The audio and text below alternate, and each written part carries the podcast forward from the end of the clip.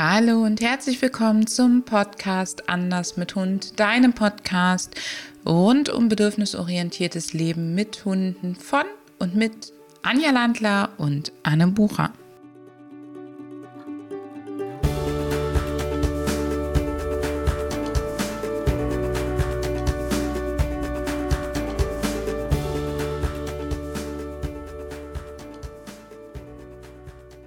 In der heutigen Podcast-Episode dreht es sich um die sogenannten schwer motivierbaren Hunde.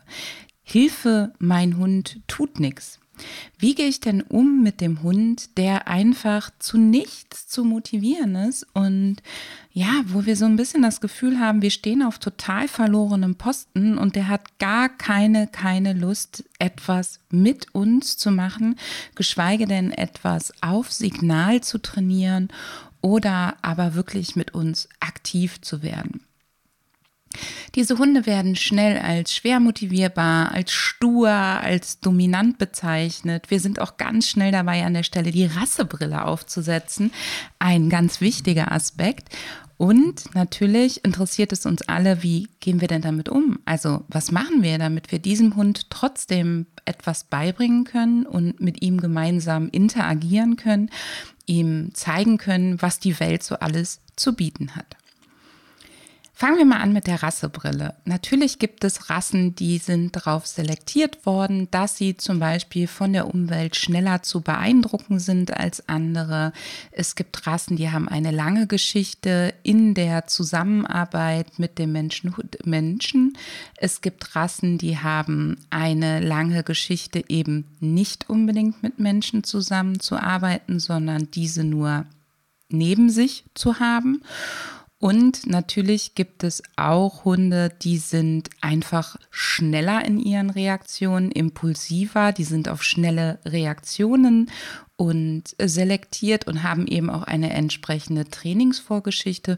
Und dann gibt es eben die etwas gemütlicheren Kandidaten. Trotzdem ist die Rasse an der Stelle wirklich nicht alles. Im Gegenteil, die kannst du ja eh nicht verändern. Da würden wir den Podcast hier schon beenden.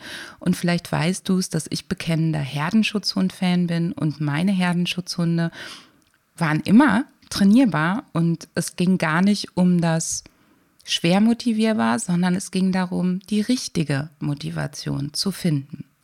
Ich möchte deswegen mit dir eine andere Perspektive auf das Motivationsthema aufnehmen. Was bedeutet es denn für uns, wenn ein Hund nicht mit uns interagiert, wenn der schwer motivierbar ist, wenn er einfach nichts tut, was wir gerne wollen? Es bedeutet häufig, dass das Gehirn andere Aufgaben als wichtiger einordnet. Das heißt, dass dieser Hund gerade durch die Umwelt schwer beeindruckt ist, dass er vielleicht sogar Angst hat und gehemmt ist oder stark gestresst ist und sein Gehirn deswegen sagt, hey, zwei Bröckchen Futter, dafür lohnt es sich jetzt echt nicht aktiv zu werden. Es gibt gerade wirklich, wirklich Wichtigeres. Das Zweite ist, dass wenn wir mit den Belohnungen sehr unkreativ sind oder sehr viel Anforderungen stellen, dass Hunde dann häufig eine Geschichte von Frustration im Training haben. Und während sich bei den spritzigen Hunden die Frustration gerne mit hohem Erregungslevel, mit ähm, Bällen, mit ähm, Rumhibbeln äußert, gibt es eben die Kandidaten, die auf nicht so viel Jagdverhalten, Hüteverhalten selektiert sind, auf nicht so viel Dopaminrezeptoren im Gehirn selektiert sind. Bei denen sorgt Frust nach einem kurzen Erregungsanstieg häufig für Lethargie. Das heißt, sie werden immer fauler, immer bewegungsärmer, immer mehr zum Couch Potato. Ein weiterer super wichtiger Aspekt ist das Thema Schmerzen. Wem Bewegung keinen Spaß macht, wem Bewegung weh tut, der überlegt sich doppelt und dreifach, ob es überhaupt Sinn macht an der Stelle, sich zu bewegen. Und ein vierter Aspekt ist, das Gehirn wird einfach nicht positiv angenehm erregt. Ohne leichte Erregung keine Bewegung. Und dementsprechend brauchen wir das Gehirn, das sagt, hey, das lohnt sich, hier mache ich gerne, gerne mit. Häufig höre ich an der Stelle, weißt du, Anne, ich habe halt ein XYZ und wenn es für den nicht ernst ist, dann bewegt er sich nicht. Ich sage, wenn du alles berücksichtigst, was ich dir heute erzähle, dann kannst du deinem Hund beibringen, dass Training mit dir eine echte Bereicherung in seinem Leben ist. Das kann ein bisschen dauern. Aber je mehr gute Erfahrungen er damit macht, desto angenehmer wird sein Gehirn erregt. Und wenn dein Hund einfach bisher nicht die Erfahrung gemacht hat, dass Training total viel Spaß machen kann, ja, wenn er vielleicht sogar in seinem bisherigen Leben die Erfahrung gemacht hat, Menschen, denen kann man nicht so richtig trauen, dann ist es umso wichtiger, dass du für eure gute Kommunikation mit deinem Hund gemeinsam trainierst. Kommen wir zu den Lösungen. Die aller, allererste Lösung ist, finde ein sicheres Umfeld für deinen Hund. Ein sicheres Umfeld bezieht sich nicht nur auf den Ort, sondern auch auf die Struktur. Wir bauen zum Beispiel auf unseren Spaziergängen mit Hunden, die diese Problematik mit sich bringen, total gerne die sogenannten Wohlfühlinseln auf. Die lernst du auch in meinem kostenfreien Minikurs vom Problemhund zum besten Freund kennen. Den verlinke ich dir hier nochmal. Und da auf diesen Wohlfühlinseln lernt der Hund halt, dass es ein sicheres Umfeld ist, dass er dort seine Bedürfnisse befriedigen kann und du kannst einen Fuß in die Tür bekommen für das Training. Diese Inseln geben deinem Hund Halt, sie geben deinem Hund Sicherheit, sie geben eine Struktur vor, sie reduzieren den Stress und sie sorgen für eine angenehme Erwartungshaltung. Der zweite Aspekt ist eine gute Tagesstruktur für deinen Hund. Das heißt, wenn du mit deinem Hund trainieren und üben möchtest, dann macht es das Sinn, dass immer um ähnliche Zeiten zu machen. Auch hier geht es darum, dass er eine angenehme Erwartungshaltung bekommt, dass du feststellen kannst, dass er beginnt, sich darauf zu freuen und du eine Begierde schüren kannst. Auch für deine Trainingseinheiten selber brauchst du Struktur. Ich bin ein Riesenfan von Anfangs- und Endritualen, denn gerade die Endrituale sorgen dafür, dass dein Hund aus jedem Training mit einem freudigen Erlebnis rausgeht. Und das ist ganz, ganz wichtig, da kommen wir gleich auch nochmal zu, dass du einen richtig guten Abschluss hinbekommst. Bei mir war ein echter Durchbruch im Training hinterher, dass meine Hunde sogenannte Start- und Exit-Targets bekommen haben. Das heißt, sie können mir jederzeit kommunizieren, hey, wir würden gerne weitermachen oder wir würden gerne aufhören bzw. eine Pause machen. Der zweite Aspekt neben der Struktur ist, Belohnungen zu finden, und da darfst du richtig kreativ werden, die die Bedürfnisse deines Hundes befriedigen. Das heißt, dein Hund soll das richtig mega geil finden. Ob das ein anderer Hund gut findet, ist doch total wurscht. Es geht nur um dich und deinen Hund. Meine Nayeli zum Beispiel, als sie noch sehr auf ihre Sicherheit bedacht war, konnte überhaupt nicht gut Futter nehmen. Da war Körperkontakt zu mir eine viel hochwertigere Belohnung. Also haben wir das ins Training eingebaut ähm, Junghunde, die gerade wirklich was anderes zu tun haben, als mit ihren Menschen zu trainieren, weil ihr ganzes Gehirn nur darauf aus ist, in die Ferne zu schweifen, Dinge zu erfahren, Sozialpartner zu finden, bei denen kannst du ganz viel belohnen durch ein Schicken in die Umwelt, durch Umweltinteraktion.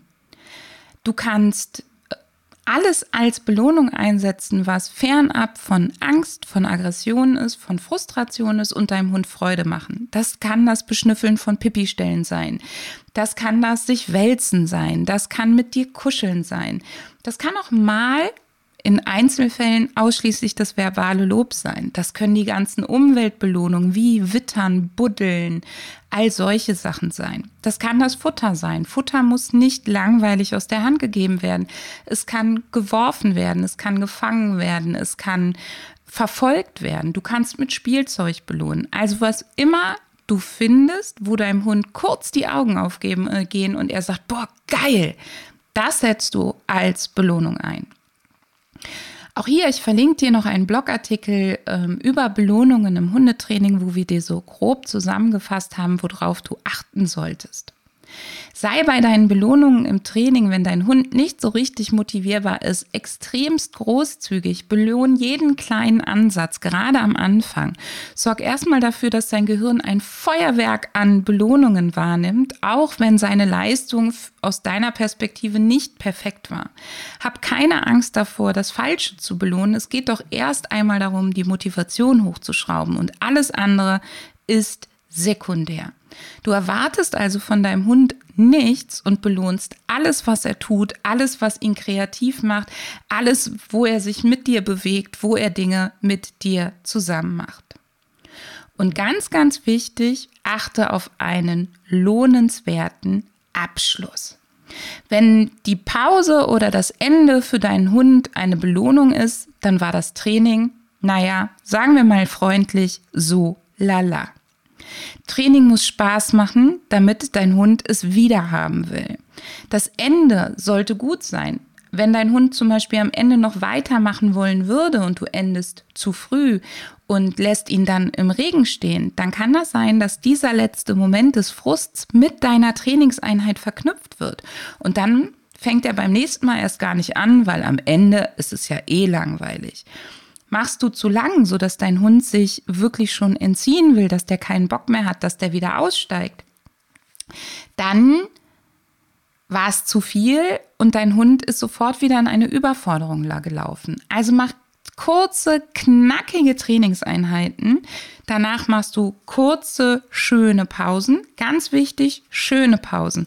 Wenn dein Hund in dieser Umwelt gerne erkunden gehen will, dann lass ihn in den Pausen erkunden gehen. Wenn das nicht so der Fall ist, sei noch mal richtig großzügig am Ende, streue ihm eine große Handvoll Futter und sag ihm auch das Pause. Baue also ein Ritual auf. Und achte darauf, dass du ihm genug Pausen gibst. Pausen sind wirklich, wirklich wichtig. Ich empfehle dir, zusammengefasst, für eine gute Trainingsstruktur zu sorgen, in der du sowohl am Anfang als auch am Ende der Trainingseinheit mega großzügig bist, gerne die gesamte Trainingseinheit, in der du einen guten Abschluss mit deinem Hund für die Trainingseinheit machst. Immer am selben Ort oder zur selben Zeit trainieren, damit dein Hund eine Struktur ausbilden kann innerhalb des Trainings alles als Belohnung einzusetzen, was euch beiden einfiel. Ob das zusammen Rennen, zusammen Kuscheln oder das schnöde, langweilige Futter ist. Alles, was dein Hund haben will, ist in dem Moment richtig und gut und dabei richtig großzügig zu sein. Ich freue mich, wenn ich dir und deinem Hund hiermit ein bisschen helfen konnte, denn ich sage dir, auch das Training mit diesen na sagen wir mal Couch Potatoes, langweiligeren Hunden macht total Spaß. Und gerade dann, wenn du dir überlegst, dass häufig Angst, Frustration und Stress dahinter steckt, weißt du, wie wichtig es ist, ihnen durch Struktur und Freude die Sonnenseiten des Lebens einfach zu zeigen. Achte also gar nicht so auf die formale Ausführung, sondern setz erstmal in den Fokus, es soll euch beiden Spaß machen.